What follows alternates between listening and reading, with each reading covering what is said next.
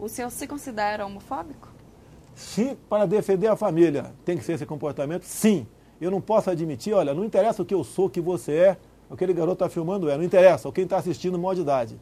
Não podemos é fazer com que livros de mulheres se beijando, de homens se beijando, ir para o ensino fundamental, para combater a homofobia. E eles levam para o lado que eu estou contra os homossexuais. Eu estou me lixando para eles o que eles fazem com o seu órgão excretor. Se é para entrar ou sair alguma coisa. Estou me lixando para isso. Mas não quero, não posso admitir, é que eles levem esse material para dentro da escola para ensinar um moleque de 6, 7, 8, 9 anos de idade a ter contato com esse tipo de material, estimulando o homossexualismo e escancarando as portas para a pedofilia. É, o senhor acredita que o homossexual ele nasce com, com esse desejo ou ele é influenciado a sentir atração por pessoas? Uma minoria nasce dessa maneira, no meu entender. A grande maioria é comportamento.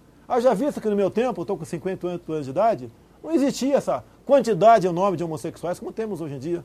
E eles não querem igualdade, eles querem privilégios.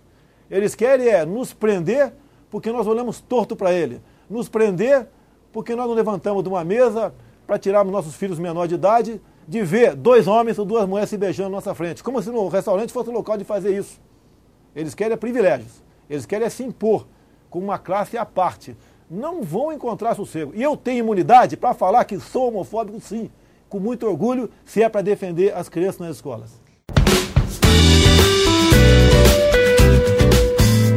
A escada é uma construção que serve para fazer um deslocamento vertical. Nem sempre é assim, mas tem um jeito de facilitar tudo isso. De elevador? Não.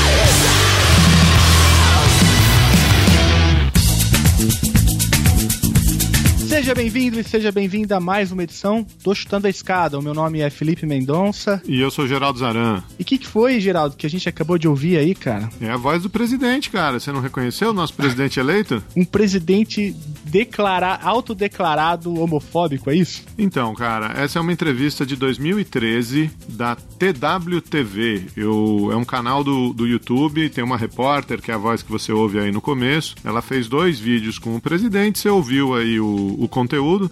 Mas sabe o que aconteceu em 2013 também, Felipe? O quê? A FUNAG, a Fundação Alexandre Guzmão, que faz parte lá do Ministério de Relações Exteriores, uhum. lançou uma coleção de manuais para o, o concurso da carreira diplomática, né? O concurso uhum. do, do Rio Branco, do, do Itamaraty. Sim. Dentre esses manuais estava o Manual de História do Brasil, do nosso amigo, professor de História, João Daniel, que já teve aqui com a gente. O Manual do João Daniel foi publicado em 2013, no mesmo ano desse vídeo aí, desse áudio que você ouviu aí do, do presidente. E sabe o que uhum. aconteceu com o manual do João Daniel? o que que aconteceu, Geraldo? Desapareceu. Ah, olha só. Quer dizer então que este governo que mal assumiu ainda o poder já tem sido. Já podemos responsabilizá-lo por censura, cara? É, o manual do João Daniel desapareceu do site por causa desse trecho aí. Lê o trecho aí, Felipe. Eu vou ler aqui, Geraldo, o, no, o contexto maior da, da fala do João Daniel no livro. Ele está falando sobre os militares, a situação dos militares no Brasil. Ele diz o seguinte: abre aspas. Esquecidos salarialmente, abandonados do ponto de vista dos equipamentos, armas e material bélico. O caso mais recente é a novela da compra dos caças que já se arrasta há anos, na qual considerações políticas parecem se superpor às considerações técnicas e preferências da aeronáutica, ridicularizados em suas posições políticas anacrônicas. O clube militar que motivou a República, o tenentismo e debateu a questão do petróleo nos anos 50 é retratado hoje como uma máquina do tempo, nostálgica e excêntrica. O principal defensor dos interesses castrenses no Congresso é um zelote do porte de Jair Bolsonaro que se orgulha da sua homofobia. Fecha aspas. Bom, o site O Antagonista pegou essa frase fora de contexto e deu certa visibilidade. E o que, que a nossa gloriosa FUNAG fez, Geraldo? Tirou o site do ar, né? Tirou o manual do, do site, tirou o manual do ar. Isso, a princípio tinha saído do ar só o manual do João Daniel. Questionada por muitos sobre a ausência do livro no, no site da editora, o que, que a FUNAG fez agora? Tirou não só o manual do João, do João Daniel do ar, mas agora tirou todos os manuais do ar. E lá tinha o manual do Paulo Fagundes Vicentini, tinha o manual da Cristina Pessequilo, do Paulo Crow, da Isabel Barbosa e tantos outros, que eram manuais muito são manuais muito conhecidos, né, pelos concurseiros aí lá do Rio Branco. Historiador trabalha sabe com o quê, Felipe? Com quê? Com história, cara, com fatos, com empiria. Você acabou de ouvir aí a, o áudio do, do presidente eleito. O João Daniel escreveu o quê? Que ele se orgulha da sua homofobia. E ele diz o quê? Que ele se orgulha da sua homofobia, cara. Pois é, cara. É quase que uma fala, uma reprodução literal da fala do presidente. E olha só, além de tudo, esse povo não sabe interpretar texto. Porque se você continuar aqui a leitura do livro, o que o João Daniel fala é que essa situação dos militares é muito preocupante. Ele diz assim: posição profundamente perigosa em um país com pretensões internacionais de potência. Então ele ainda está fazendo uma defesa dos militares que, segundo o João Daniel, tem muito a contribuir, mas que infelizmente tem sido representado por um sujeito autodeclarado homofóbico. É, bicho, o negócio é o seguinte: olha, a FUNAG não respondeu à imprensa, uh, o Ministério das Relações Exteriores não respondeu à imprensa, uh, e fica uma dica aí, ó vocês querem desaparecer com a homofobia do, do presidente eleito, pede para ele se retratar, pede para ele dizer que ele pôs a mão na consciência, que ele voltou atrás, etc. Porque sumir com registro histórico não vai dar certo. É. e ó, fica aí, pô, e é Luiz Nunes, o nosso chanceler? A Luísa Nunes pode ser acusada de muita coisa, mas um censurador, eu acho que ele não. Eu acho que ele não precisa disso no currículo, né, cara? Afinal de contas, se você olhar a trajetória política dele, é um sujeito que sofreu com o regime militar, com censura. O presidente da FUNAG é o embaixador Sérgio Eduardo Moreira Lima. O presidente do IPRE é o embaixador Paulo Roberto de Almeida. E aí, e o conselho editorial da FUNAG? Vão ficar quietos? Ninguém tem nada para falar? Enfim, fica aí o meu chute de escada, cara. Não dá, não dá, não dá sumiram com, com o negócio, não deram satisfação para ninguém. As pessoas precisam se posicionar. Damos todo o direito aí. Ah, não quer dizer, era uma entrevista. Não, não, tá aí, ó. Tem um monte de entrevista aí do cara quer desaparecer com o histórico, quem tem que desaparecer é ele. É, tá, tem, tem toda a razão. E ó, a gente não falou aqui ainda, mas o João Daniel, o autor desse livro que foi censurado, ele já teve aqui no Chutando a Escada, lá no chute 36, e ele conta um pouco é, da história, da trajetória dele. Então fica aí a recomendação, a gente vai deixar a, o link aí na descrição deste episódio. E vamos deixar o link do manual também, que história é essa? É verdade, que, é, vamos todo deixar mundo o link aí. Logo mais vai sair a coleção. Aposto que vai chegar no ar a coleção completa aí que desapareceu. A gente põe, põe tudo no ar. É isso aí. E sabe quem que é amigo do, do João Daniel? Quem que é amigo do João Daniel? O Marco Antônio Vieira. Marco Antônio Vieira. Marco Antônio Vieira. Rapaz, que conversa sensacional, hein, Convidado de hoje, professor lá da Universidade de Birmingham, carioca, fluminense, que nem o João Daniel, por sinal. Batemos um papo sobre o Brexit. É é, tem um, um, voto importante aqui acontecendo terça-feira, por isso que a gente está adiantando o episódio para ser publicado no domingo à noite. Então você tem aí domingo, segunda para ouvir o, o, episódio. Tem um voto importante na terça-feira, se vão aceitar o pacote que a Theresa May negociou com a União Europeia ou não. E aí vamos ter mais um capítulo aí desse drama todo do Brexit. É isso aí. O Marco Vieira, ele é uma grande referência na discussão sobre países emergentes, sobre essa discussão do sul global. Agora também tem um artigo bem interessante, ele fala no episódio sobre o conceito de segurança ontológica.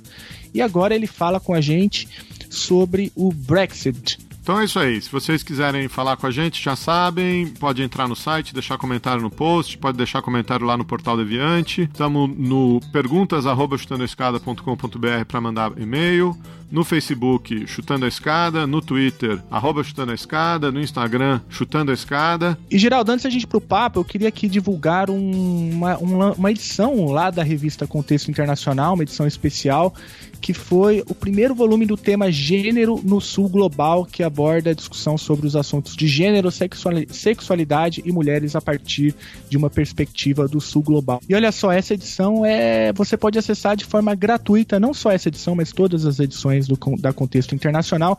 Eu vou deixar aí também o link no post. A edição também teve ali, contou com a participação do coletivo Mulheres, então fica aqui a dica e a nossa divulgação. Então, link aí no post, Contexto Internacional, volume 40, número 3. Temos mais alguns recadinhos aqui, Felipe. É, agradecer o Bruno Vieira da Costa, o mais novo apoiador aí do Chutando a Escada. Se você quiser apoiar financeiramente esse projeto, você pode entrar em picpay.me barra chutando a escada, especialmente agora que a gente está brigando com o presidente eleito, por favor, ajude a viabilidade, a continuidade desse projeto. E o Marco deixou um, uma referência também do podcast lá da Universidade de Birmingham, do Ah, é Departamento verdade. de Política e Estudos Internacionais. O podcast chama Political Worldview. Tem no SoundCloud, a gente está deixando aí o, o link aí no post. E se vocês puderem, entra lá, é, ouve é, e dá um oi lá pro pessoal do Political Worldview, pro Adam Quinn, que é meu amigo também. Diz lá que você veio do, do Chutando a Escada. Vamos ver se a gente, a gente estoura lá de views o, o podcast da Universidade de Birmingham. Ah, é isso aí, gente. E olha só, o episódio 49 do, do podcast tem o seguinte título: o nosso presidente vai adorar, Geraldo. Brazil elected a literal fascist. e o Marco tá nessa edição. Então, veja só, a gente tem um cara muito bom aqui hoje. É isso aí, fascista literal. E autodeclarado, praticamente. O último recado é a trilha sonora desse podcast, cara, que o Marco que sugeriu, um tributo a Aretha Franklin. E eu acho que a Aretha Franklin tem um, tem um recado aí pra FUNAG, pro presidente eleito, pra todo mundo aí, ó. Ouve aí, ó.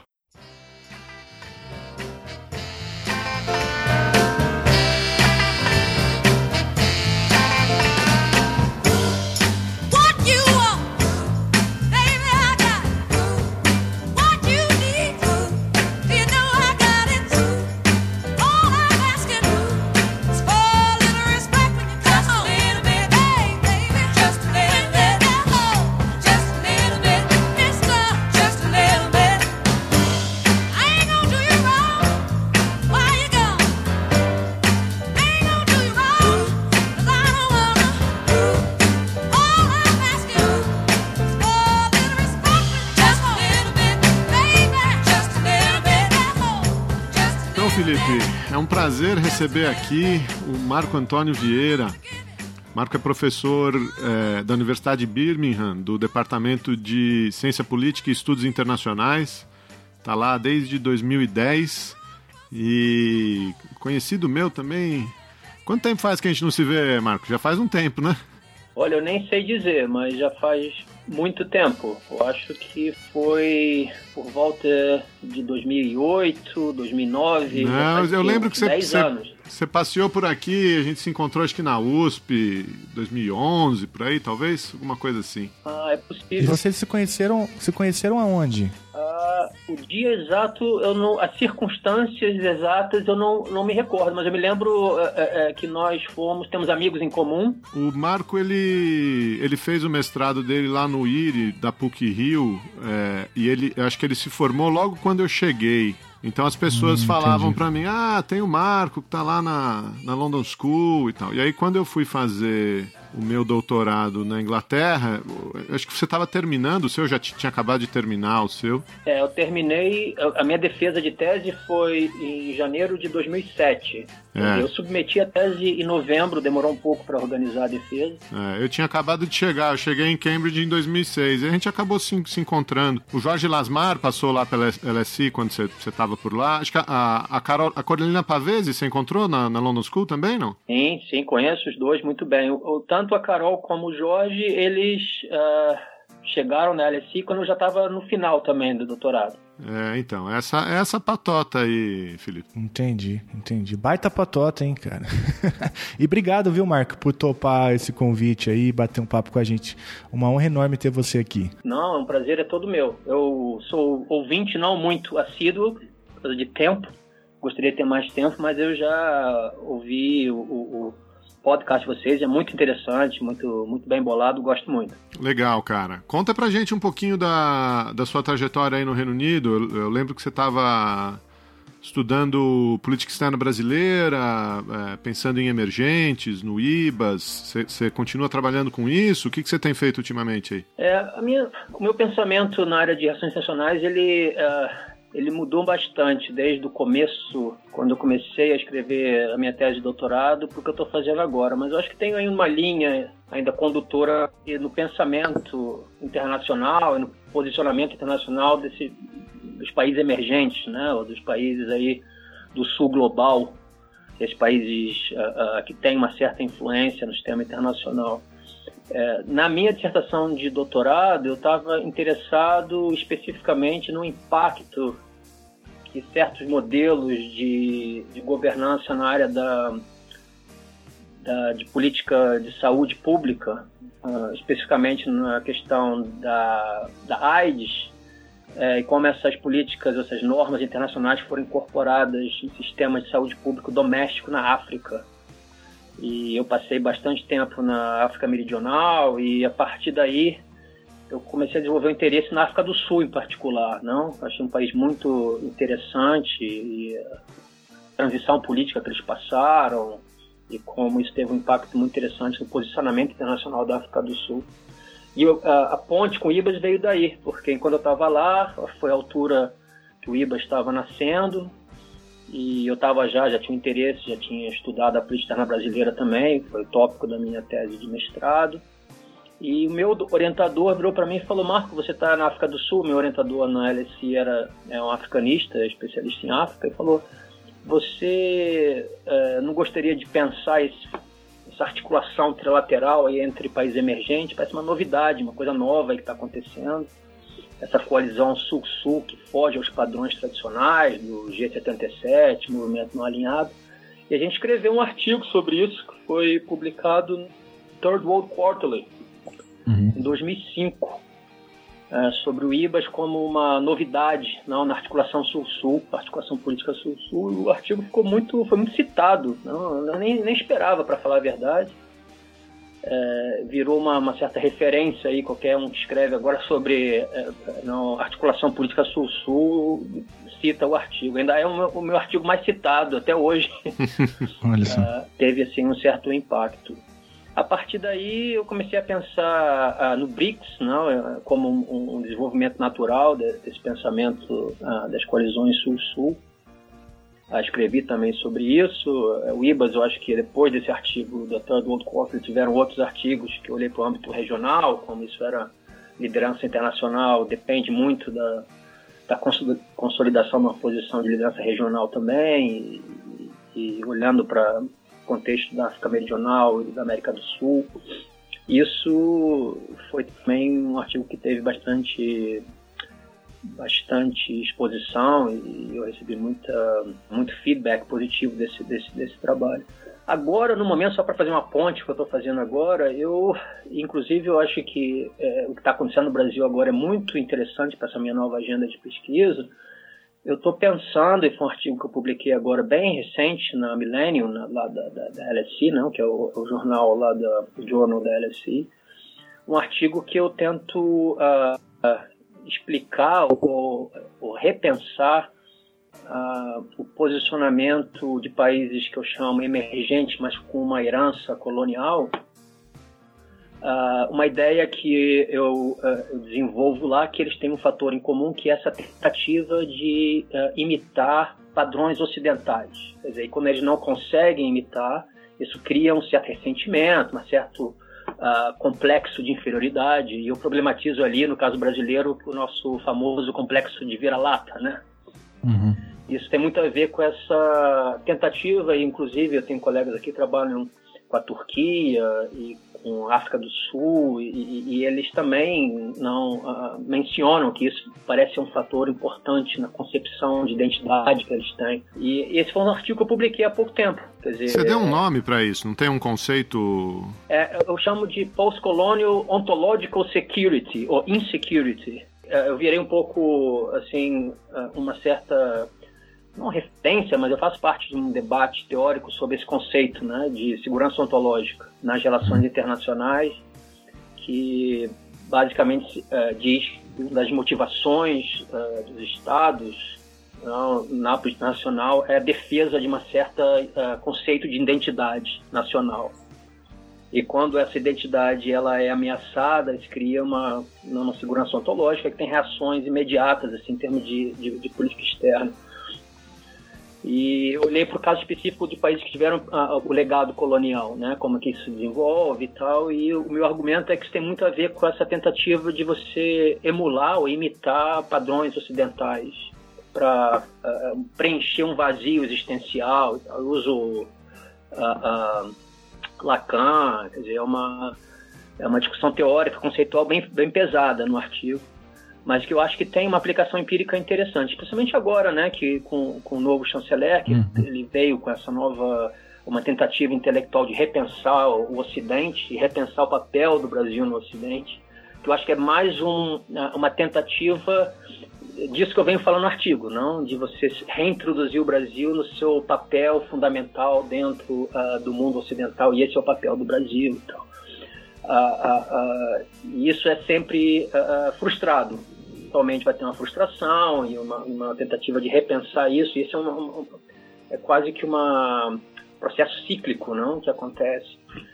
É, tem uma outra professora em Cambridge que trabalha com a ideia de estigma, não como é, é, países que, que, foram colônias ou que foram impérios que, que acabaram, e ela olha para caso da Turquia. Eles são países que sofrem com esse alto estigma, estigma não? que eles tentam reconstituir uma certa uh, um certo orgulho nacional que foi perdido através de criar esse essa ideia de uma modernidade ocidental, acho que dentro de uma contradição de preservar características que são únicas do país. É aquele livro que fala da Turquia, do, da Rússia. Exatamente. A Isis uma, é uma colega, quer dizer, eu, eu tenho muito contato com ela, a gente estava numa, num round table na, na conferência do Millennium agora em outubro, e o nome do livro chama-se After Defeat. Isso. É sobre olhando sobre esse conceito de, de estigma, não, uh, do Goffman que ela trabalha no, no, no livro, uh, uh, olhando para esses três casos, né, da Rússia, do Japão e da Turquia. Uhum. A inspiração para escrever o artigo no caso brasileiro veio desse livro. Olha que bacana. Então é por aí que eu tô, tô seguindo. Agora eu tô trabalhando num outro artigo que eu já terminei, já submeti, que é ah, uma tentativa de pensar ou, ou, uma, uma, uma, crítica construtiva ao pensamento decolonial, não? Que é a ideia que o pensamento decolonial de uma maneira não intuitiva, ou não vou dizer assim, ah, não intencional, ele constrói uma autenticidade uh, de um outro não ocidental que é um pouco que eu vejo como uma forma um pouco problemática, não? Uhum é o problema da autenticidade é não, é não ocidental. E eu levo muito também um pouco por causa do Brasil, essa questão do híbrido. Do, e, e, e, e esse é um trabalho também que está dentro dessa linha do pensamento pós-colonial, da, da, da, da, segurança ontológica. Eu tenho feito muito trabalho teórico, conceitual, tipo, que eu acredito tenha fundamentação e, empírica, não? mas uh, esse tem sido um interesse meu que se desenvolveu aí nos últimos anos. Que legal, cara, que legal. Vamos, vamos colocar as referências aí no pro pessoal e prestar atenção nesses, nesse último artigo aí. Tem, tem uma discussão grande aqui sobre pós-colonialismo, decolonialismo. Tenho certeza que você vai entrar nesse debate aí. Não, eu acompanho o trabalho aí no Brasil, inclusive os colegas lá na, na, na PUC, no Rio, têm tem, tem contribuído bastante aí pro, pro debate, assim, na perspectiva mais do, na, do contexto do, do Brasil. Mas é, é, engraçado como a gente vai entrando assim numa certa de, certos debates e, e quase que por é, sem não é uma coisa não que a gente planeja, acaba que nosso pensamento vai levando a gente a, a um debate com colegas e de outras áreas, de outras a, chaves teóricas. Mas eu é mais ou menos isso que eu estou fazendo. Eu tenho eu, esse artigo do Milênio, eu acho que se você me perguntar o que é na sua contribuição mais recente eh, na área de relações internacionais, ou pensamento teórico, com um, um, um foco empírico no caso brasileiro que eu acho que vai ser interessante para pensar essa nova essa mudança agora na direcionamento da nossa política externa. Esse é o artigo. Já achei aqui a referência, vou deixar aí no post para o pessoal ter contato. É um texto que traz uma chave conceitual muito importante para entender a, a, nova conjuntura brasileira. Né? Então estou ansioso para ter contato com esse, com esse texto.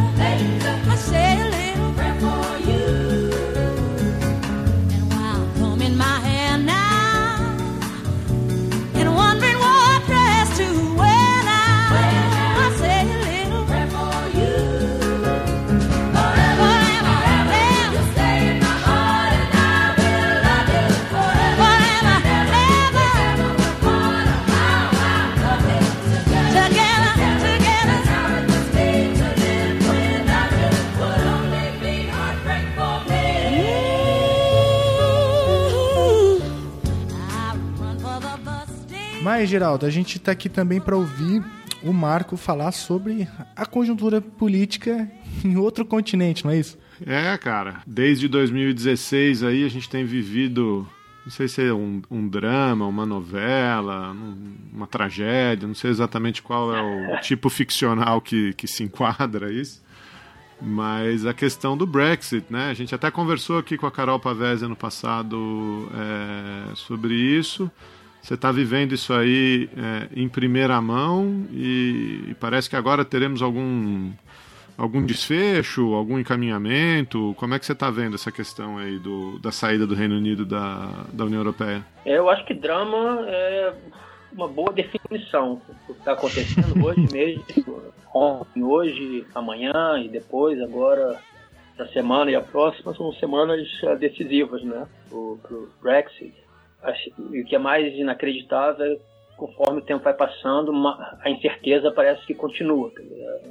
Não existe uma resolução viva para a forma como o Unido vai sair, se vai sair, quando, ah, o modelo que vai ser é, é, é, adotado para a transição, quer dizer, tudo isso ainda está em aberto. né? Nós estamos agora no momento, acho que não sei se vale a pena dar um pouquinho de contexto, né? Eu acho que a gente tem que ir um pouquinho até atrás do que o referendo. Acho que começou Claro. mesmo foi na campanha eleitoral de 2013, quando o David Cameron usou isso, né, o referendo, como uma, é, uma estratégia eleitoral. Né, em 2013, quando ah, existe uma divisão ah, já crescente na sociedade britânica, o aumento da popularidade do, do partido ah, nacionalista, né, o, o KIP, que estava crescendo muito já naquela altura, já não, o Reino Unido já estava passando aí por anos de austeridade, eh, crise econômica. Então acho que o contexto e conforme foi pensando, né, eh, em como eu ia apresentar esse contexto eh, britânico para vocês, eu fui observando curiosamente similaridades com o contexto brasileiro, por incrível que pareça.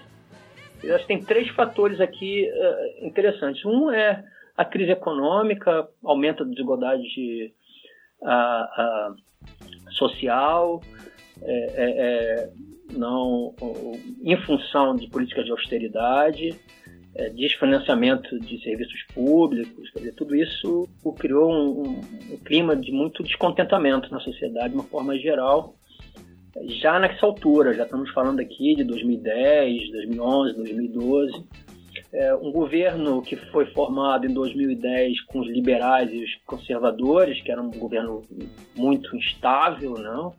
com David Cameron e Nick Clegg, que era o líder dos liberais, que era o Deputy Prime Minister, e, e nesse interim uma crise de corrupção também, não? Às vezes as pessoas têm essa imagem que a política britânica é uma política é, é, é, limpa e tal, mas a, a, a- um elemento muito forte também que eu, eu usaria como um fator que para explicar o Brexit é uma falta de, de confiança e uma, uma frustração, descontentamento com a classe política. Isso é, é- em 2009 teve uma, uma crise, um escândalo de corrupção, em inglês é chamado Expensive Scandal, que foi descoberto que pelo Daily Telegraph diariamente soltava notas e reportagens como os MPs estavam usando ah, os recursos que eles tinham direito para fazer reformas nas suas próprias casas, para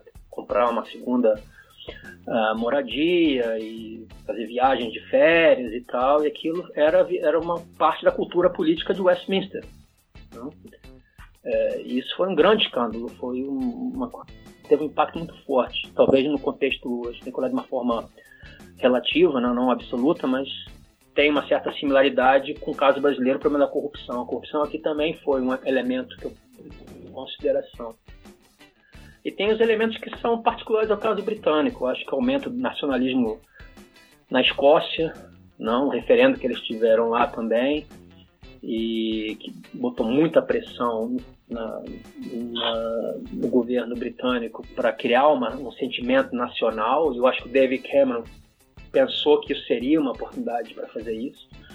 E nesse contexto, em 2013, durante a campanha do General Election, ele falou: olha, e eu, se eu for eleito, quer dizer, se o partido conservador me permitir ser primeiro-ministro, tendo- formar um governo, eu vou para Bruxelas, vou renegociar a nossa posição dentro da União Europeia, vou trazer qualquer, qualquer que seja o, o resultado dessa negociação, eu vou, prometo que vou fazer um referendo em que, a, em que você- a população vai ter oportunidade de escolher ou é, ficar na Europeia dentro do qual seja o resultado da minha negociação, ou sair da União Europeia. E ele foi eleito com uma maioria, não, os conservadores tiveram uma maioria é, é, e muito em função desse pledge que ele fez, né, dessa promessa. E só que ele não mediu as consequências, né? Não, o que, que isso acarretaria a país. Eu acho que foi uma- um oportunismo do David Cameron. Não se fala muito nisso agora, não, mas eu botaria meu, meu dedo aí nessa ferida que foi o papel que ele teve ali ah, naquele momento específico da vida política ah, britânica. O referendo aconteceu em 2016 e o resultado foi um resultado, uma vitória é, clara, mas não uma, um landslide, né, como eles falam aqui, do lado do, do Leave, que queria sair. E eu, eu acho que, é, é, o- o- quer dizer, se você perguntar por que, que as pessoas votaram para sair da União Europeia, eu acho que, o- de uma forma geral, o, o, o referendo em si foi um- uma oportunidade de você expressar esse descontentamento mais geral com o que estava acontecendo nas vidas das pessoas aqui, não? Com perda de emprego, crise econômica, é, serviços públicos caindo muito de qualidade. E, por outro lado, essa, essa nova agenda aí anti-imigração, que também está muito forte até hoje aqui, né? Que foi abraçada pelos conservadores para disfarçar a- o, o resultado catastrófico das políticas de austeridade deles, achando um scapegoat, né, um bode expiatório ah, para as políticas de austeridade na, na imigração. Então, quer dizer, uma das plataformas da, da campanha para sair era controlar as fronteiras. E muita gente se abraçou aí como uma como uma, uma- uma- um resultado positivo. Então, é, da saída da União Europeia, mas tem uma discussão, ó, se você, você acompanhar, se eu estivesse aqui acompanhando o, o período da campanha, do referendo, foi uma, uma, uma campanha muito pobre, não, muito pobre de ideias, muito pobre de esclarecimento da população, o que, que significaria realmente sair da União Europeia, foi muito baseado em slogans simples, sim- é, simplistas e, e mentiras, não, mentiras assim que foram aí promovidas pelos dois lados, mas principalmente pelo lado dos leavers, não, daqueles que queriam sair. É, por exemplo, dou dois exemplos. Né? Um era que a Turquia é, entraria para a União Europeia, isso é um fato, que a Turquia entraria para a União Europeia, e qualquer um que conhece não, o processo de, de entrada de um país na União Europeia sabe que isso não ia acontecer, ia ser muito difícil, demorar muito tempo, e que seria mais um país que, é, que a população ia invadir o Reino Unido e tal, cara. Isso foi uma, uma das coisas que eles falaram assim de maneira ah, repetitiva né, durante a campanha. A outra era uns ônibus aí que eles ah, circularam pelo país, escrito na lateral que é, 380 milhões de libras esterlinas por semana iam ser reinvestidas no sistema de saúde público, que é o dinheiro que eles pagavam para a União Europeia e que não iam pagar mais a partir do que era um outro número assim, completamente absurdo, né? não tem nenhum embasamento é, é, não, no que eles estavam falando. Então, é, então foi mais ou menos assim, as pessoas nem sabiam muito bem no que estavam votando, mas é, não com todo esse, esse descontentamento e aconteceu isso. Mas uma- mesmo assim foi uma surpresa, eu acho até para aqueles que fizeram campanha para sair, isso realmente ia acontecer. Aí começa, não, assim, a negociação. E a negociação em si foi um, um- como você ah, descreveu bem, um, um drama, uma, uma, uma farsa, eu dizer uma farsa e um drama ao mesmo tempo, desde o começo. Né? A negociação foi muito mais a negociação dentro do Reino Unido do que a negociação com a União Europeia, porque a posição da União Europeia foi clara desde o começo. Assim, Olha, ou você está dentro ou você está fora. Não vai existir o que ele chama aqui de cherry picking, que é você pegar elementos que você vê com uma forma positiva e mantém aqueles, e os que você não gosta, você sai. Quer dizer, isso não ia acontecer.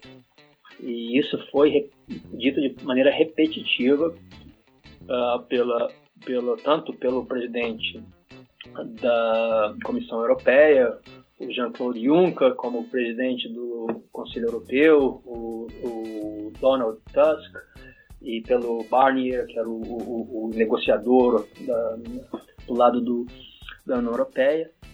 E só que o, dilema aqui do lado britânico sempre foi como é que ah, ah, nós vamos conseguir manter ah, as relações comerciais e econômicas que nos favorecem e que existe uma dependência muito grande nessas relações e ao mesmo tempo é, abrir mão ou sair daquilo que a gente não quer mais, que é principalmente o controle das nossas fronteiras. É, isso levou a uma posição impossível, né? Porque ou para você não ter mais livre movimento de, de pessoas, você tem que sair do mercado do mercado comum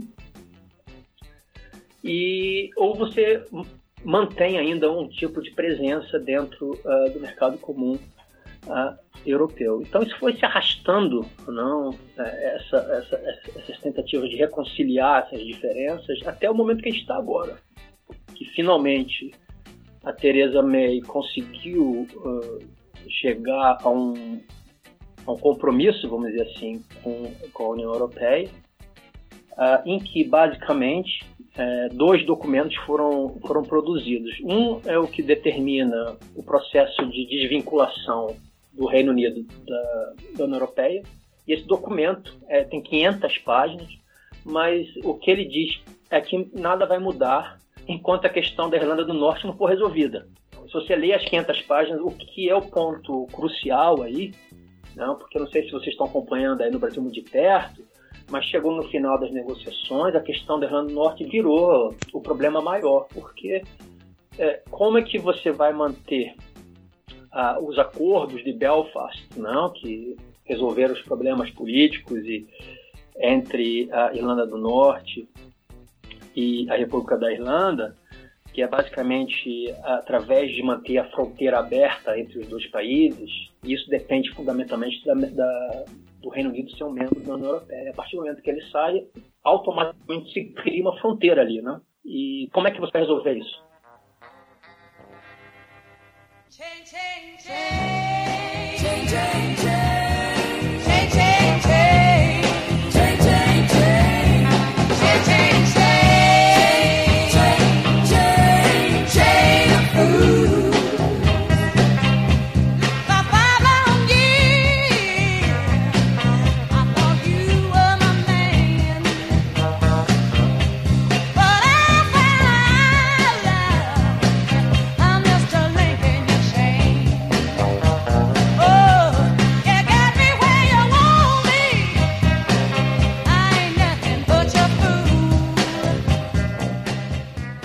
Ressaltar umas coisas aqui ver o seu, o seu, o seu comentário, né? Você narrou bem essa, essa trajetória, né? De 2013 para cá, a maneira como, como Cameron fez essa promessa, né? O Cameron era o líder do Partido Conservador, eh, tinha assumido eh, depois da, da, da saída do Gordon Brown, né? Os trabalhistas ficaram décadas no poder com, com o Tony Blair, com, com o Gordon Brown, mas principalmente com a crise de 2008. O governo dos trabalhos chegou ao fim, vem o Cameron, ele tem um, um, vamos dizer, um primeiro mandato, um- alguns anos, e aí nessa eleição ele está tá tentando é, esticar a margem dele, não é isso? É, aumentar o... Exatamente. E para isso ele faz essa promessa para o UKIP, que você mencionou, que era o partido in- independentista, vamos chamar assim, o eurocético, né?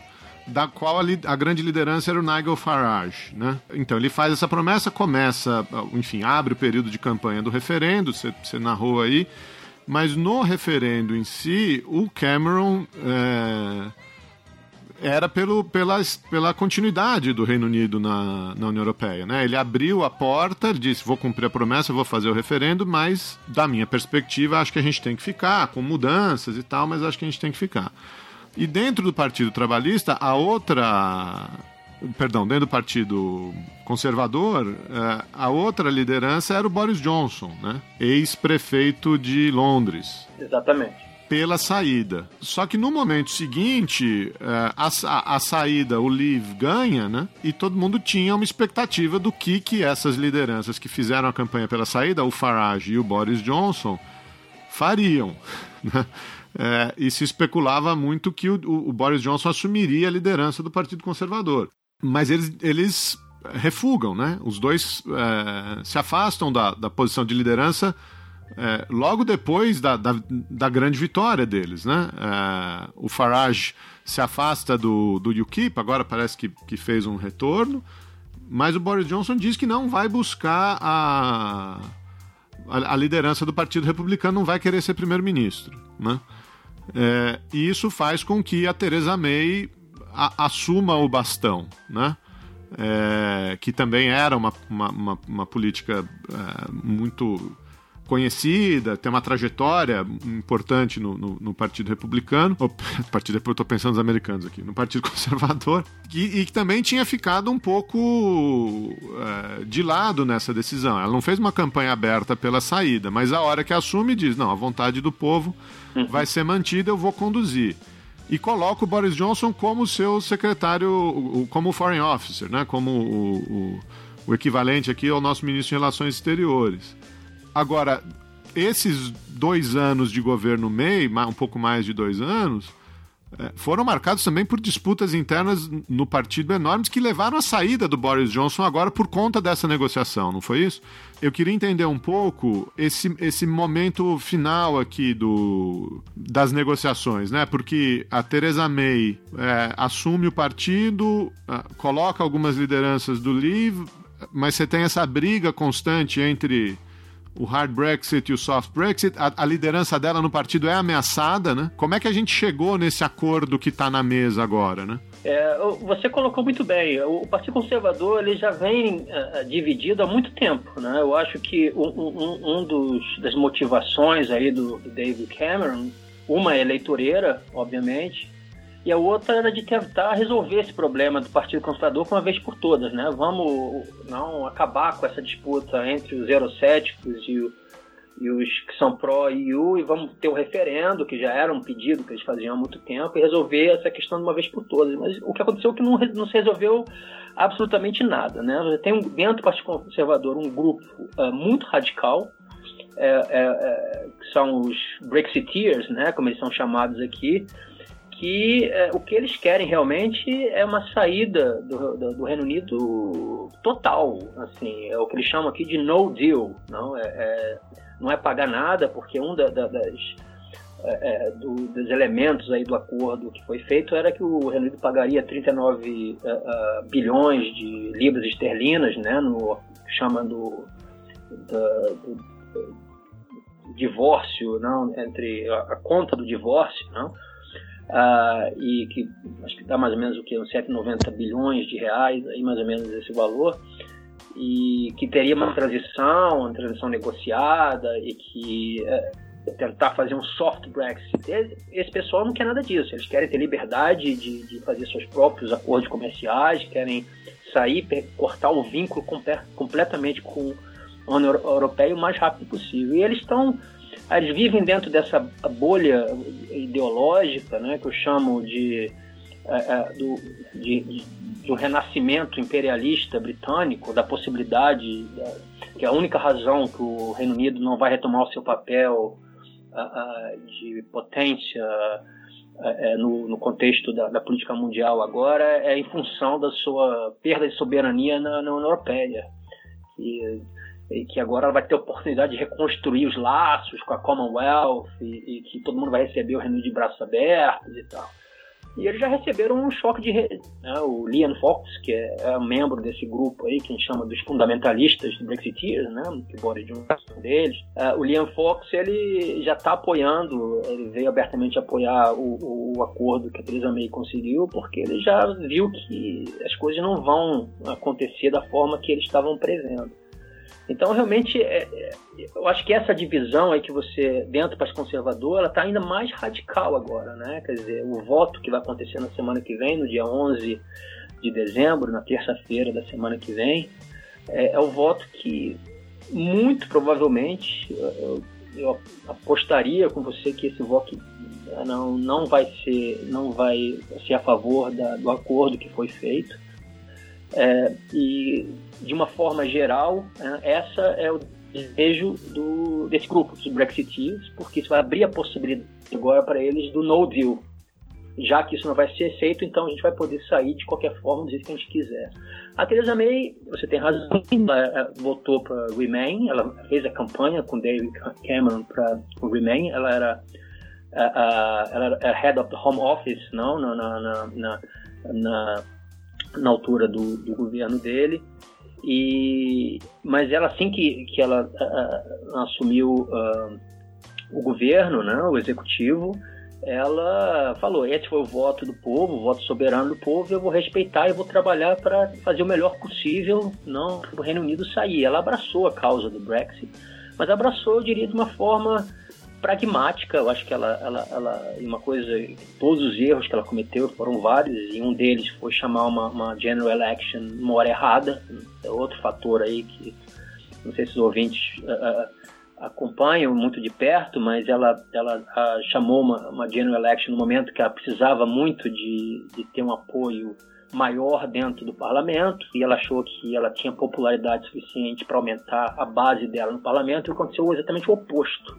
Então, ela perdeu a, a- a- é, maioria dentro do, do parlamento e, e criou uma dependência de um grupo de oito parlamentares que são os loyalistas da Irlanda do Norte, né, do, do movimento nacional de- dos loyalistas, que fizeram uma coalizão com ela de apoio eh, e fragilizou ainda mais a posição dela ali dentro. Essa foi uma atacada dela muito eh, não equívoco muito grande eh, da parte dela. Mas, de uma forma geral, e isso é uma coisa que eu tenho que admitir da Theresa May, é a sua persistência e convicção, né? Porque ela ela está ali sendo é, constantemente é, prejudicada e, e deslegitimada pelo próprio seu próprio partido, né? Pelos Brexiteers, que são radicais, que eles querem a saída radical ah, do Reino Unido da União Europeia. E agora eles se uniram. Essa que é, é outra grande é, paradoxo, não? Que tanto eles como os radicais Remainers, que são os que querem permanecer na Europeia, os dois estão unidos contra esse acordo que foi feito. Os dois querem derrubar esse acordo, mas por razões completamente opostas, né? É, por um lado, é, os Brexiteers querem é, tentar puxar, empurrar aí para a saída o no deal, já que não vai ter acordo, a única opção que, que sobra é sair, está chegando a altura, dia 24, 29 de março de 2019, é o dia que já está oficializado, que esse é o dia que sai da União Europeia. E os Brexiteers querem um novo referendo, não? ou um novo referendo, uh, ou um, uma nova uh, uma eleição, não? uma eleição geral, não um general election tanto para tentar puxar uma agenda e, e, eu acho que tanto de um lado como do outro é, é, o, o, acordo é uma proxy é uma para dois é, duas motivações ou, ou, dois objetivos diferentes né? Um é sair de qualquer jeito crash out não da, da União Europeia e o outro é para permanecer na União Europeia ter oportunidade de um novo referendo ou um novo governo renegocia aí a, a, a, permanência do Reino Unido na. É, e, e, é curioso, Geraldo, que se você olhar para as opções que estão na mesa agora, todas elas me parecem improváveis. Apesar de uma delas ter que acontecer, todas elas me parecem muito improváveis, não? Quer dizer, o no deal, que é, vai ser uma catástrofe aqui, pelo menos no curto no prazo, como é que você vai lidar com as questões de é, aduaneiras, é, de transporte aéreo, é, de é, importação de alimentos, de, med medicamentos, quer dizer, da situação dos é, europeus que vivem, milhões de europeus que vivem no Reino Unido, fazendo funções essenciais, médicos, enfermeiras, acadêmicos, não, não tão essencial, mas tudo isso vai, vai ficar em aberto, né? Quer dizer, você vai, quer dizer, é quase uma coisa inconcebível você pensar nisso, mas essa é a agenda. Os brexitias estão, estão empurrando, não, isso é E eles chamam, quando você expõe esse, essa, essa, essas dificuldades né, é, que, vão, que o Unido vai encontrar, ah, isso é, é Project Fear. É, Project Fear, não, e agora, na semana passada, o, dizer, o Philip Hammond, que é o, é o, é o Chancellor, não, né, o, o ministro das Finanças, não? ele falou, olha, o impacto vai ser muito forte, quer dizer, a gente não pode, no deal é quase inaceitável. Um, outro referendo é igualmente difícil você ter um novo referendo, porque a Theresa May, se ela perde, se ela né, consegue passar a legislação, que ela está falando que não vai ter de forma alguma, que o desejo do povo vai ter que ser aceito, é esse, acabou. Mas se ela, por qualquer motivo, se não passar a legislação, ela decidir por um outro referendo, tem uma chance grande que eles percam, não dessa vez. Quer dizer, e se eles perderem, é o fim do Partido Conservador nesse país. Porque se eles, re- se eles reverterem a, a, a, a- decisão, e se você pensar que 70%, essa foi um- é uma que saiu há pouco tempo, 70% dos eleitores eles são livres. 70% dos Então, eleitores do Partido Conservador. do Partido Conservador. Eles se auto-identificam com, com, como livres.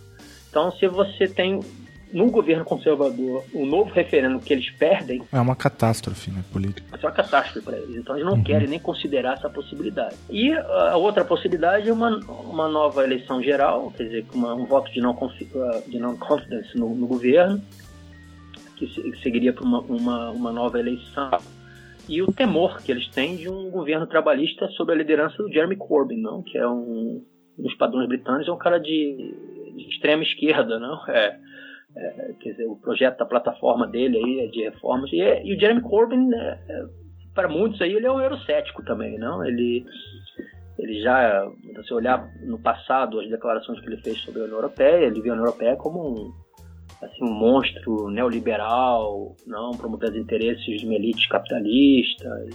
Ele menciona muito o caso da Grécia, não, como a austeridade foi imposto, goela abaixo da Grécia. Ele não, não vê a União Europeia com os bons olhos, mas do, do prisma da esquerda, não, não da direita. Uhum, E ele nunca veio abertamente dizer que, que ele não. eh, ele falou que votou Remain, mas ele, ele sempre nunca fez campanha muito abertamente para pela União Europeia, para permanência na, na, na União Europeia. E eu acho que ele vê também a possibilidade do Reino Unido sair da União Europeia com a possibilidade de implementar reformas radicais de esquerda, mais lado da esquerda aqui, de, de re- renacionalização de empresas públicas, de- de- de- de aumento do imposto sobre corporações e tudo isso que é bloqueado pela União Europeia, é que ele que seria possível fazer quando o Reino Unido saísse da União Europeia.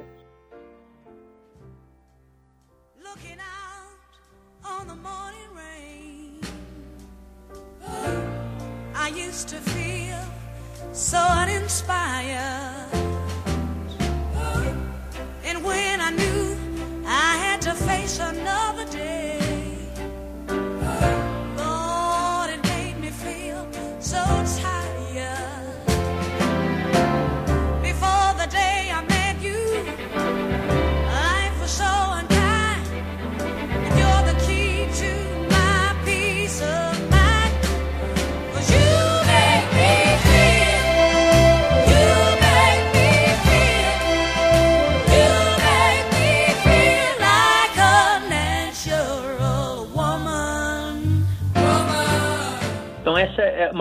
A gente está ontem, como é um sinal do que está por vir, não tiveram foi um dia histórico, não? Ontem foi o primeiro dia onde se começaram as discussões sobre o voto que vai acontecer na semana que vem, se eles vão aceitar ou não o pacote aí que foi negociado, que diz realmente que as coisas vão se manter como elas elas estão no período de transição de 20 meses a partir de março até que se negocie um novo tratado comercial. Enquanto isso, tudo permanece da mesma forma, ah, só que o Reino Unido não vai ter mais poder decisório dentro da União Europeia. Quer dizer, os Brexiteers, eu acho que ninguém vê isso como uma possibilidade ou como um, um- um acordo bom, não, mas foi um acordo possível de ser feito no momento. Mas vai ser votado, vai ser, vai ser negado, né? Vai ser, não vai ser, muito dificilmente vai passar. E o que foi votado ontem foram duas coisas. Então, três, três derrotas que o governo sofreu ontem no parlamento.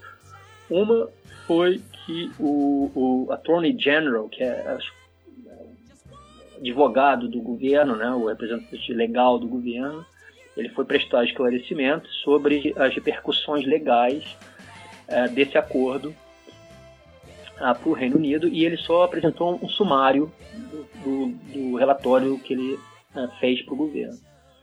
Os ah, MPs ah, ah, falaram que isso era ilegal, que eles tinham direito de ver o documento inteiro e pela primeira vez na história do Reino Unido eles passaram um pedido para o Speaker do, par do Parliament de contempt, não, do, governo estava insultando, não, o parlamento não, não autorizando. Desacato, né? E ganharam voto. É, e, e ganharam pela primeira vez, um- um- foi, feito é, esse pedido e hoje de manhã eles, é, eles tiveram que revelar esse relatório e realmente lá está dizendo que isso mantém o Reino Unido no limbo, que pela não, ah, não pela se você olhar pelo direito internacional, o, o, a União Europeia pode manter essa fase provisória que não muda nada para sempre.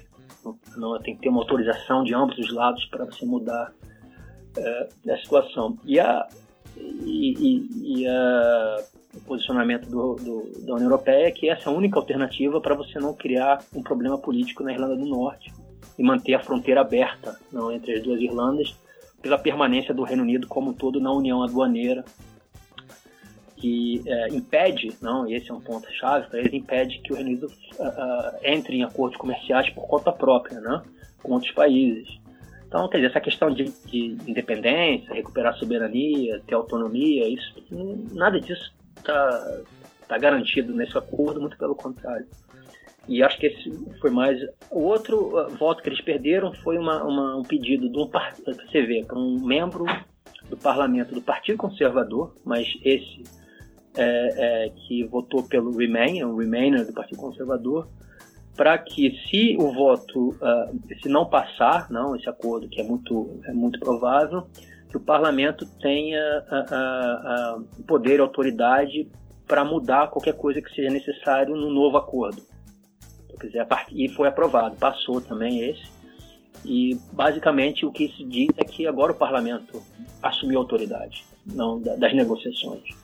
Porque se não passar agora na terça-feira, a Theresa May tem mais, o governo tem mais 21 dias para voltar a Bruxelas, renegociar o acordo e depois tentar passar novamente uma segunda vez. Esse acordo que passaria por segunda vez tem que ser, pode ser modificado diretamente pelo parlamento, pelo- pelos MPs.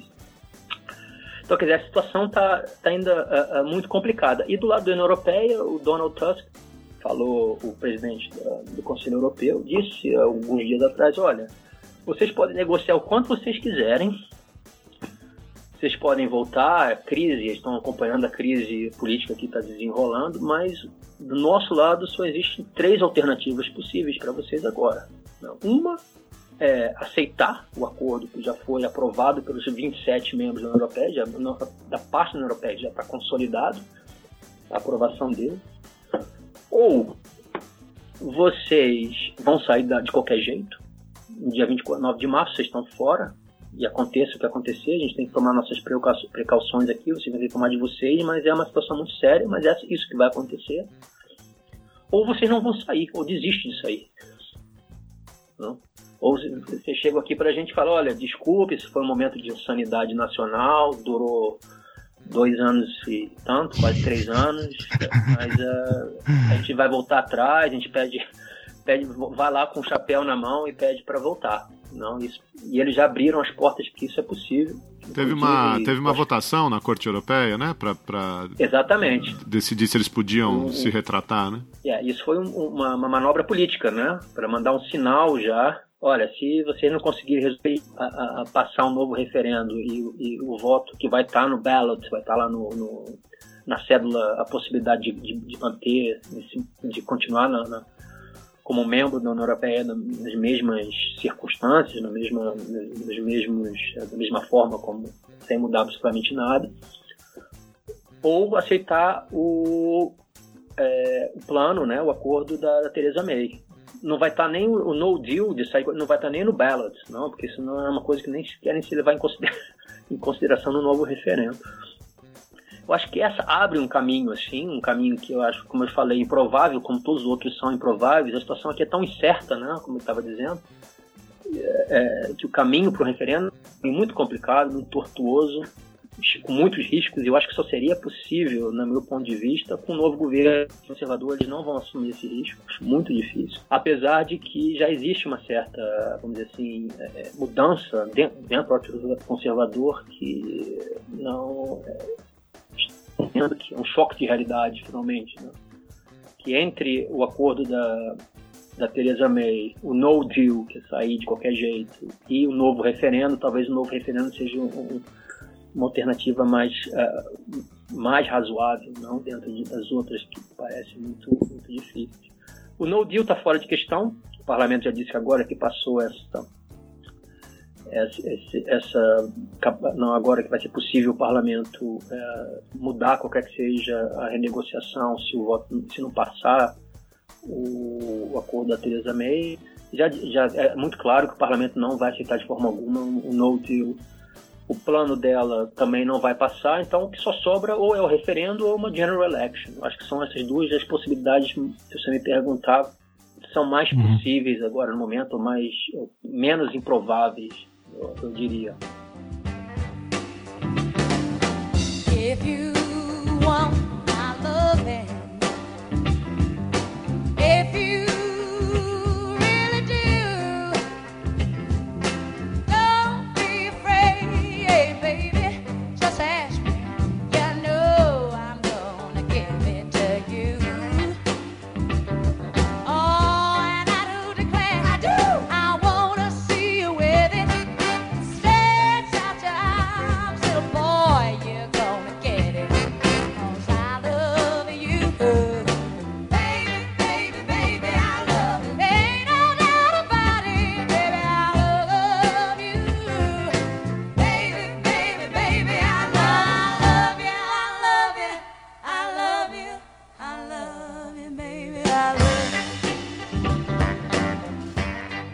Marco, eu tenho uma pergunta aqui para te fazer. É, eu tô ouvindo também aqui com muita atenção é, o, o seu relato, desde o contexto, passando pela negociação e agora a encruzilhada é, que é, os ingleses têm diante, de, diante deles. Mas enfim, me ocorreu aqui uma, uma, uma questão que diz respeito à própria teoria de integração regional, né, que tem sempre teve a União Europeia como o principal caso, né, a teoria de integração regional clássica, ela surge para compreender a, a experiência europeia e depois ela é adaptada, enfim, ela circula também em outras partes do mundo com as suas devidas adaptações, né.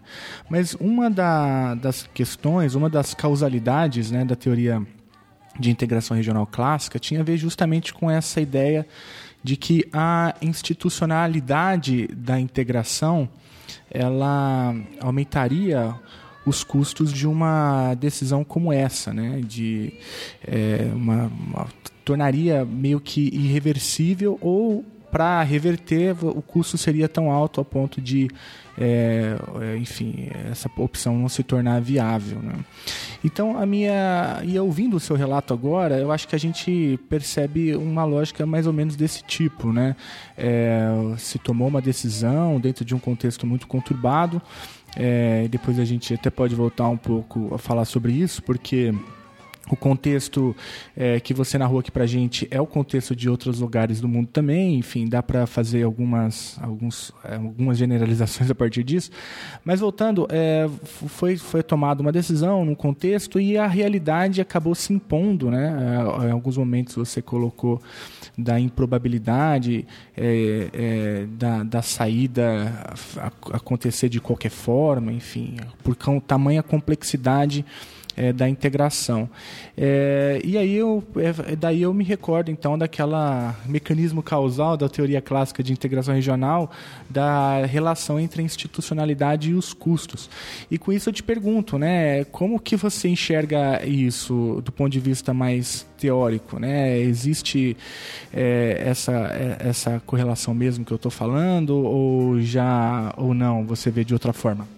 Ô Felipe, eu acho o que você falou agora muito interessante. Eu nunca tinha pensado nesse sentido, mas eu, se você me permite fazer aqui uma, uma divagação assim sobre isso. Eu, eu, eu você tem toda a razão. Eu acho que essa é a tensão agora no momento. É a tensão entre é, é, essa construção de uma interdependência dentro da institucionalidade da União Europeia. O Reino Unido já faz parte disso 40 anos e cada vez está mais incorporado nesse nesse emaranhado de instituições, normas que trazem benefícios, mas trazem também deveres e, e o problema que eles têm exatamente com isso, com é, é, e, e o custo é muito forte. Agora, a- o que eu diria é a falha aí desse, desse- dessa, dessa perspectiva teórica é que ela não leva em conta os elementos não racionais aí, né? É, os elementos que são muito vinculados a, a- a- a valores, a, a emoções, a, a- contexto ideológico, a, discurso nacionalista. Quer dizer, tudo isso que eu falei no começo, então, que agora aqui no Reino Unido, a discussão sobre ficar ou sair da União Europeia, ele não é mais uma discussão somente sobre a União Europeia. É uma discussão nacional, é uma, uma discussão quase uma, uma, uma guerra cultural que se estabeleceu aqui, em que o Lever não virou uma identidade, não é nem mais sobre sair ou ficar. Não, é uma identidade que abrange é, é, é, uma- grupos não que se vinculam a uma certa visão de mundo, com questões que vão além da União Europeia, sobre é, multiculturalismo, diversidade, é, questões de, é, de comportamento, é, e os Remainers, que são aquele pessoal mais, os globalistas, né? Não, é, os liberais, aquela mais cosmopolita da- da- da- é, do mundo. Então essa é uma divisão que ela foge um pouco, é, é, é, não que ela não influencie, mas ela foge um pouco desse, desse cálculo custo-benefício. Não?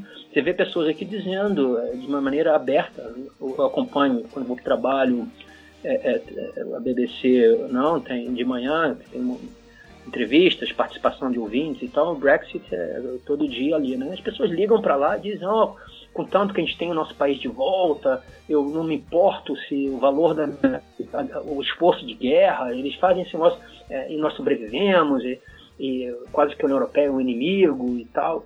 É uma coisa emotiva, não?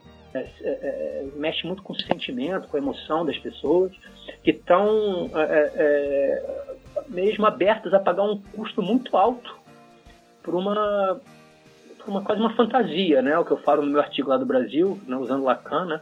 é uma construção discursiva que não tem nenhum fundamento, é claro, mas as pessoas estão tão é, é, é, identificadas não, com esse nacionalismo que se criou ao redor do- dessa ideia de deixar a União Europeia, que o custo que você se refere aí, que foi é, como um elemento que manteria ou traria uma, uma, uma, é, uma dificuldade muito grande do, no- do, do Reino sair, está presente, sem dúvida alguma, mas essa reação não é, quase que irracional, não diria irracional, mas dando uma racionalidade que é muito fundamentada em questões ideológicas, de valores e tal, também é muito forte.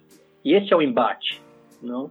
As pessoas vão realmente querer pagar esse preço tão alto, não? Por uma, uma visão de mundo que talvez muito claramente não vai se concretizar nunca.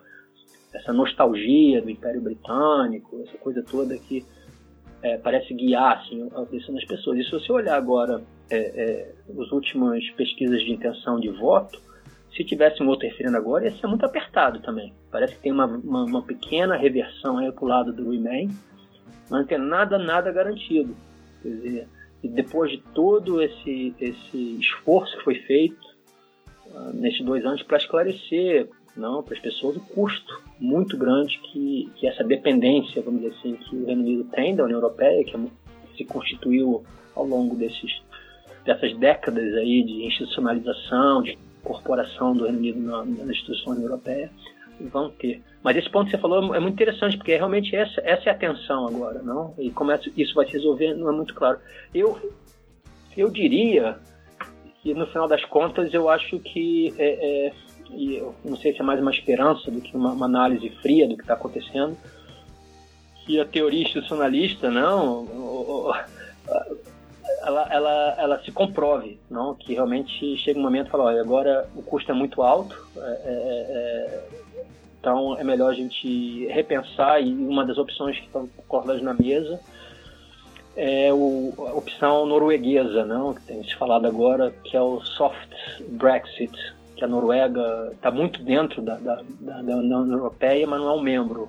Não, é, o que é uma, se você comparar com, o que foi, foi prometido no- na época do referendo, é muito insatisfatório para os que querem sair, mas parece que é uma solução, um compromisso aí entre as duas coisas. Um medo que existe muito grande aqui, inclusive na capa, que eu não mencionei aqui, os tabloides britânicos, né, que eles vamos dizer, são a força motora por trás desse, da criação desse sentimento nacionalista de sair de qualquer jeito, de, de que nós somos capazes, nós lutamos duas guerras mundiais, nós já derrotamos os alemães, nós já podemos derrotá-los de novo. Está na capa dos jornais diariamente aqui, não essas analogias de guerra e tal.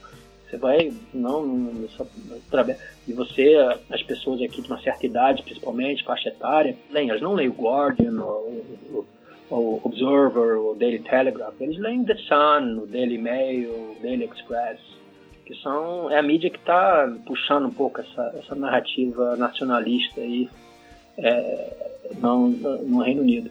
Então, é, para esse pessoal, se tiver um novo referendo e eles perderem, vai ser uma traição, vai ser uma, uma coisa. Tava até hoje no jornal falar, ah, se você acha que aqui que a França, não, com, com agora aconteceu essas demonstrações lá na França, né, contra essa esse aumento da- da- do imposto sobre o sobre os combustíveis.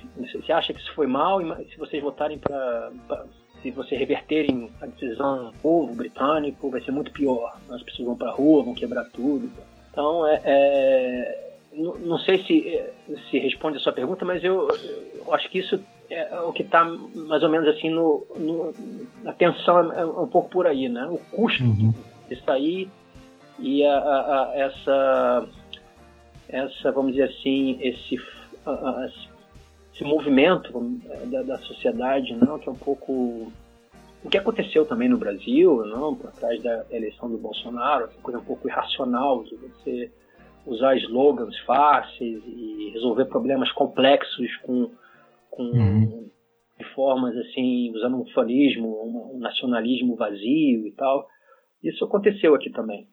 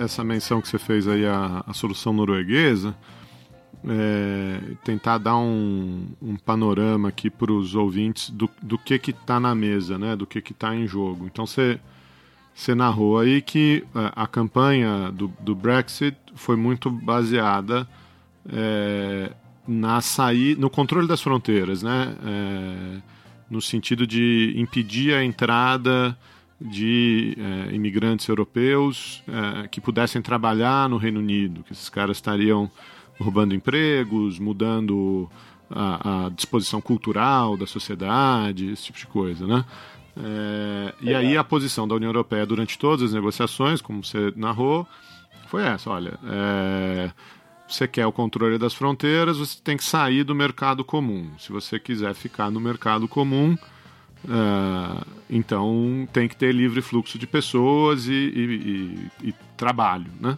Que é o que a Noruega faz, né? A Noruega não é parte da União Europeia, não vota em Bruxelas, não tem representantes, mas é parte do mercado comum, não é isso? Exatamente. É, É, o modelo norueguês é, é o que seria, eu acho que seria possível agora, mas politicamente também é inviável. Não? Exatamente pelo que você falou, porque um do- dos fatores motivadores do voto para a União Europeia foi a capacidade de controlar o movimento de, de pessoas, não? Então, Principalmente. agora, esse impasse ainda não se resolveu. O plano que está na mesa hoje é um plano de, enfim, de oficializar a saída, é, de dizer que é, o Reino Unido não vota mais, não, tá- não faz mais parte das instituições, mas de continuar negociando por mais 20 meses é, o que, que vai se fazer com o, o- o caso do mercado comum, é isso? Exatamente. É. É, o- se você olhar de uma maneira fria para esse documento que eles produziram de 500 páginas, é o que eles chamam aqui de é, kick, the, kick the can down the road, não? É, é. É just para empurrar com a barriga por mais 20 meses, deixar as coisas como estão e poder virar em março e falar: nós saímos, estamos fora, saímos e agora começa um período de, de transição que eles gostam de chamar de implementação. Da, o que na verdade o que vai mudar apenas é que nesses 20 meses o Reino Unido não participa de mais nenhum processo decisório dentro da União Europeia. E aí vocês têm as questões afiliadas, né? Por exemplo, ah, o que, que se faz com todos os europeus que vivem no Reino Unido e com todos os ingleses, os britânicos que vivem ah, nos países europeus, né? Que nunca pediram cidadania, que sempre usaram seus passaportes nacionais, que sempre tiveram os mesmos direitos e agora ah, vão poder enfrentar uma, uma mudança aí no seu status de, de cidadania, direito de eh, não só de trabalho, mas de residência e outras coisas, né? E a questão da Irlanda do Norte que você falou, né? Porque os se você puder entrar um pouco nisso, os acordos de, de Belfast no começo dos anos 90, é, também para dar o contexto, né? a, a República da Irlanda é, também faz parte da União Europeia, né? É, assim Exatamente. como o Reino Unido. A Irlanda do Norte é, um, é, um, é uma parte do Reino Unido, é uma das, das repúblicas aí do Reino Unido, é, que ah, tem um, um- um conflito histórico, mas geograficamente fica no- no- na mesma ilha do que a Irlanda, não é isso? É, do que a República da Exatamente. Irlanda, e sempre existiu esse, esse movimento que a gente chama de movimento unionista, né? É, de que a Irlanda do Norte deveria deixar de fazer parte do Reino Unido e passar a fazer parte da Irlanda. Você teve uma série de conflitos, e aí você teve um processo de paz é, nos anos 90 que foi, em boa parte, pautado ou, ou- escorado na legislação europeia sobre controle de fronteiras, né? É, exatamente, perfeito, é perfeito o que você falou. Esse é o problema agora, porque é, do ponto, porque o problema político para Theresa May é que depois da, da- da general election, da, da eleição geral, que ela achou que ia ganhar de landslide, teve que fazer no final uma coalizão com os unionistas, o partido uni- unionista da Irlanda do Norte, que tem oito MPs, ela precisou desses oito MPs para poder construir uma maioria e governar. E a posição deles é muito, é muito clara. Ele falou: nós apoiamos o seu governo, contudo que não exista uma diferença ah, ah, legal entre o que acontece na Irlanda do Norte e o que acontece no resto do Reino Unido com relação à União Europeia. Nós somos, não, nós queremos preservar a União, o Reino Unido, e não aceitamos nenhuma diferenciação ou discriminação contra eh, o Reino, a Irlanda do Norte nessa negociação. A solução, porque a União Europeia, a primeira proposta que eles fizeram, foi exatamente essa, que para evitar uma fronteira entre a Irlanda, a República da Irlanda, que é, como você citou bem, também membro da União Europeia, e a Irlanda do Norte, é que elas têm uma- um, um- framework legal diferente do resto do, do- do- do Reino Unido. É, então isso resolveria de certa forma o problema é, é, no sentido de que se depois desses 20 meses da transição não tiver feito um acordo para evitar a criação de uma fronteira, a Irlanda do Norte vai ser quase que incorporada de uma forma independente dentro do, das regras e da- das normas da União Europeia, fora do Reino Unido. Quer dizer, a Theresa May ficou na mão dos conservadores da Irlanda do Norte que não querem a- uma maior aproximação com a República da Irlanda, é isso? Exatamente, exatamente. Mas o que a União Europeia propôs inicialmente também, de uma forma geral, era inaceitável, porque era quase inconstitucional. Não você quebrar o Reino Unido e ter um- uma parte do Reino Unido que segue regras diferentes do re- resto do Reino Unido. Então, o que foi, afinal, a- a- aprovado foi que todo o Reino Unido ficaria dentro do Customs Union, Uhum. não, até que a transição, a negociação ocorresse nesses 20 meses. O problema agora é que os ah, ah, unionistas do, do Partido da Norte também não estão satisfeitos com isso, porque ela não, o Reino Unido não pode, ao final desses 20 meses, chegar e falar: olha, a gente não conseguiu concordar, então a gente vai sair da, da União Aduaneira e, e- e vamos tomar o nosso próprio caminho. Ele perdeu a capacidade de fazer isso. Tem que ser um acordo comum entre as duas partes para que isso aconteça. O resultado foi que eles saíram do governo, agora não estão mais.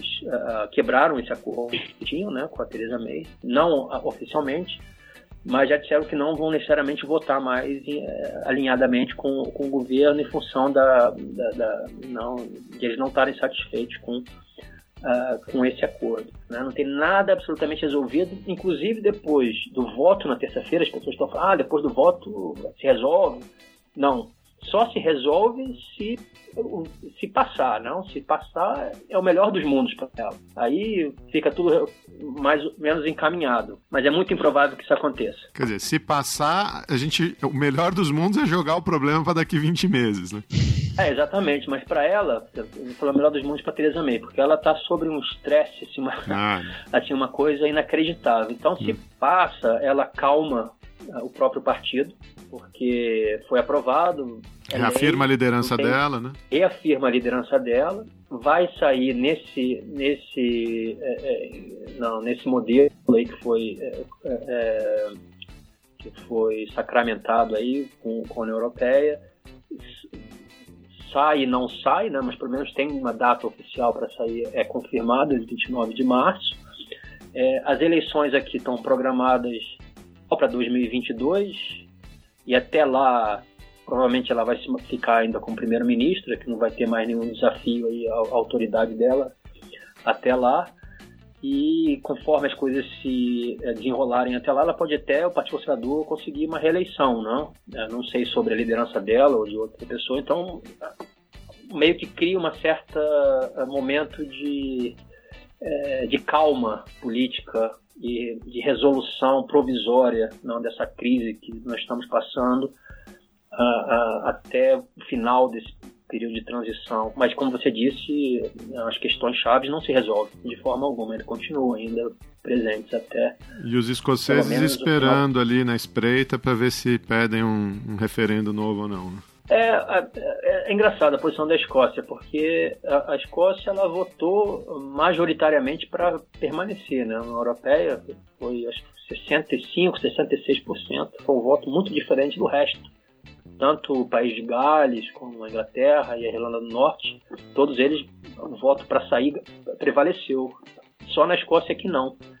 Então eles são, eh, se veem como um pouco injustiçados aí nisso não, que eles vão ter que pagar um preço muito alto, uma coisa que eles não querem fazer e usam isso como para dar um pouco mais de leverage, não, um pouco mais de, de autoridade para o pedido de independência, não, que eles estão tentando, mas eles perderam um referendo, né, também sobre foi apertado, mas uh, as pessoas preferi, ainda optaram por, por permanecer no, uh, no Reino no Reino Unido.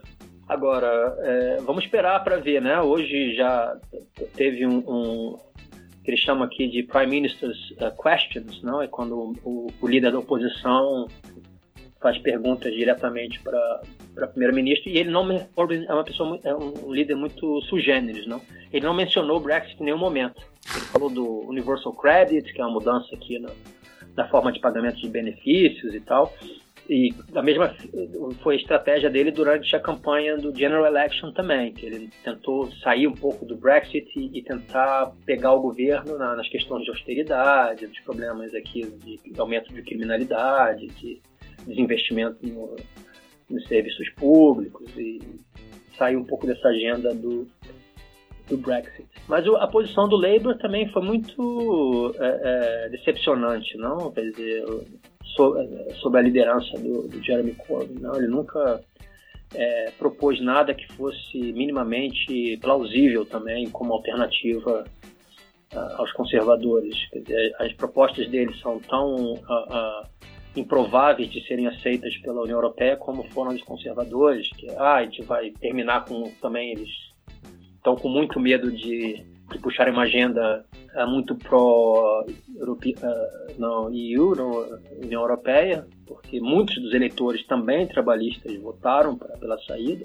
É, mas por outro lado eles querem preservar o- o- o- não, a posição do Reino Unido na, no mercado comum e, e na União Aduaneira e, e só que isso é uma, cria uma contra- contradição, né? Não- você não pode ter o que eles chamam de cherry picking, não? ou uma coisa ou outra. Ou sai completamente ou, ou fica completamente. Então eles nunca tiveram uma posição muito clara também que fosse ah, plausível. Agora, não, parece que existe aí uns rumores que se o voto não passar, se não for aprovada o, o acordo na terça-feira, é, os trabalhistas vão começar agora a fazer campanha e tentar organizar e botar pressão no governo para passar a legislação para um segundo referendo. Vamos ver, não? Na semana que vem a gente vai saber se eles vão fazer isso ou não.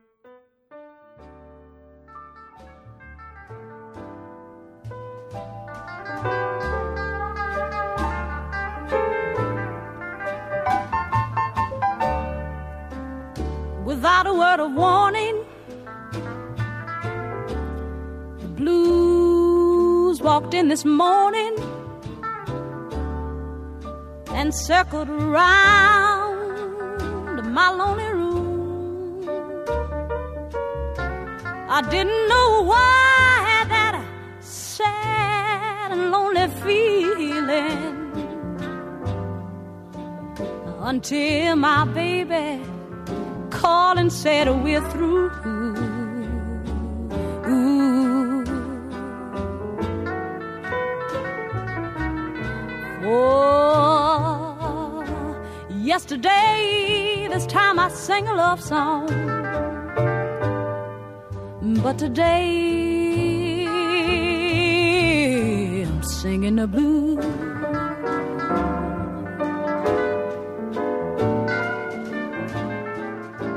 Começo da, da sua fala, Marco, você narrou para a gente um pouco o contexto né, é, do Brexit, citou crise econômica, problemas no emprego, qualidade de emprego baixo, e também citou que é, tratou-se de uma campanha pobre de ideias, né, baseada em mentiras, dados sem qualquer tipo de embasamento.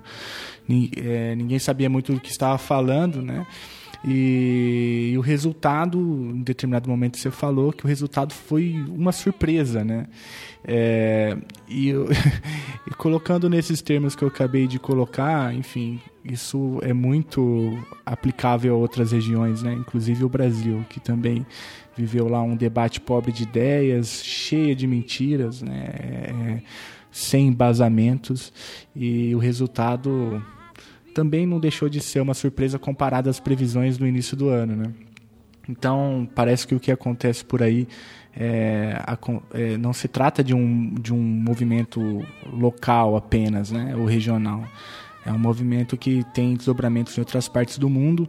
É por isso que falar sobre o Brexit é falar também um pouco sobre, sobre o nosso país, considerando inclusive o nosso novo, o nosso novo momento, o nosso novo chanceler. Eu acho que esse debate eh, se torna ainda mais rico para a gente aqui nesse país, nesse Brasilzão varonil. Não, absolutamente, concordo com você. Eu sempre enfatizo, porque essa é uma pergunta que aparece muito, né? Ah, você acha que o Brexit é parte de um fenômeno global que também inclui a eleição do, do Jair Bolsonaro no Brasil? Minha resposta é sempre sim e não. não. Eu acho que tem sim uma, uma características semelhantes. Eu acho que faz parte dessa crise global de legitimidade das instituições e da, da política tradicional. Isso é, tem, tem sido refletido tanto aqui como na, na Europa continental.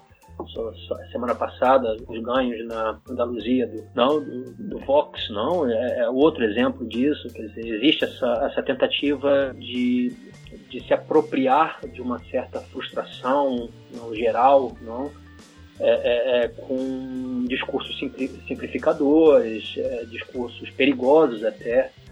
Não, e isso é um fenômeno que está acontecendo em várias partes do mundo, sem dúvida alguma. Mas a gente tem que levar em conta também as peculiaridades de cada contexto, né? Eu acho que isso também é importante.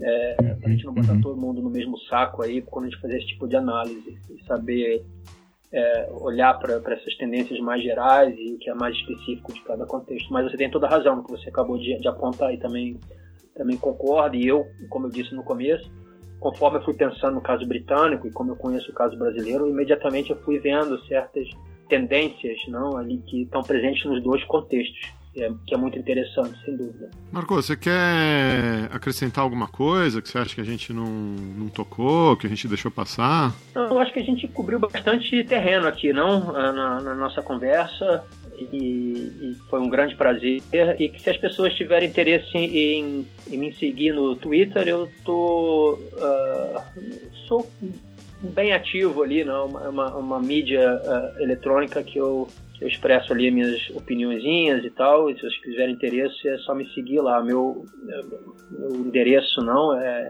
é o M uh, underscore como é que diz underscore em, em português? É...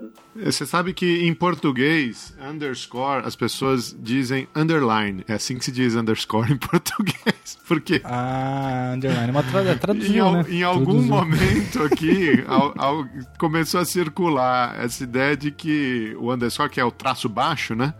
É, é o traço baixo, exatamente. Seria, aqui o nome em inglês é underline, que underline na verdade é sublinhado, né? É, mas aqui as pessoas é, não, é, não, elas usam underscore, elas dizem underline. Mas é isso aí. Então, então, tá, é então M... o traço, então é isso aí. É o, é o, é o, underline, é o, é o traço baixo M traço baixo A traço baixo meu sobrenome Vieira. Legal. Eu vou, a gente vai deixar aqui Tá, os, já- os- eu- os- aliás, a gente já te segue, viu? Aqui, ó. É, eu já eu tinha reparado. É, a gente já te segue aqui, já estamos curtindo tudo. Muito bem. Ah, e outra coisa que eu queria falar aqui no ar é. Você anda participando de outros podcasts também, não é isso? Tem o Political Worldview aí do departamento. É o nosso departamento aqui de Ciência Política e Estudos Internacionais, um colega ah, meu, que até o Geraldo conhece também, colega já muito, de muito tempo, mesmo de antes da- do, do meu tempo aqui no departamento, nós fizemos PhD juntos lá na, na LSI, o Adam Quinn. Ele é um especialista em política externa ah, ah, dos Estados Unidos e ele tem um podcast que ele coordena e, e que eu participo quando os tópicos são relativos às áreas que eu conheço um pouco.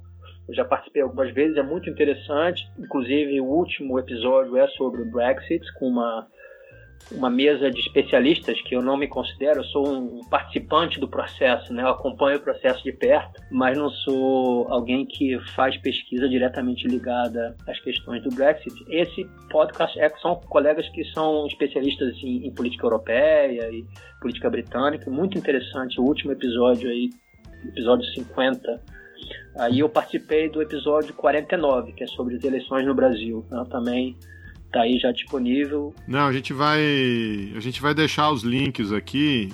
Marco, queria te agradecer enormemente, cara. Super obrigado pelo seu tempo aí, pela disposição de falar com a gente.